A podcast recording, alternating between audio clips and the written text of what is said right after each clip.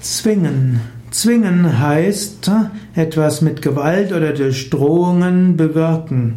Zwingen heißt jemanden dazu zu bringen, etwas zu tun, auch wenn er es nicht will. Zwingen kann heißen nötigen und verpflichten. Zwingen kann heißen forcieren, massiv zu bestimmen und jemanden zu etwas verdonnern.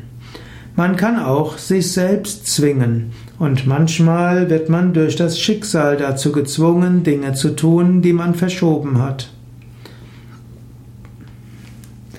Ist sich selbst zwingen schlecht? Es gibt unterschiedliche Weisen, ein Leben spirituell zu führen. Manche Menschen sagen, tu das, was dir am Herzen liegt, und tu es so, wie du spürst, dass es für dich richtig ist. Andere sagen, Spiritualität heißt Disziplin. Spiritualität heißt, sich zu etwas zu zwingen, was man nicht mag. Der Sieg über den eigenen Geist ist äh, wichtig. Es gibt tatsächlich diese unterschiedlichen Weisen und vermutlich können Menschen auf beide Weisen Fortschritte machen. Für die meisten Menschen ist es gut, beides zu machen.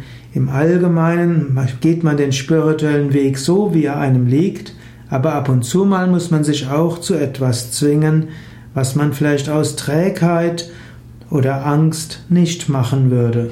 Viele Menschen sind zu großartigen Yogalehrern geworden und zu großartigen Vorträgen, indem sie ihre Lampenfieber und ihre Scheu und ihre Ängste überwunden haben und sich gezwungen haben, ihre ersten Yogastunden zu geben, ihre ersten Vorträge. Indem man sich mal zu etwas zwingt, können die Talente, die in einem angelegt sind, zum Vorschein kommen und sich entfalten.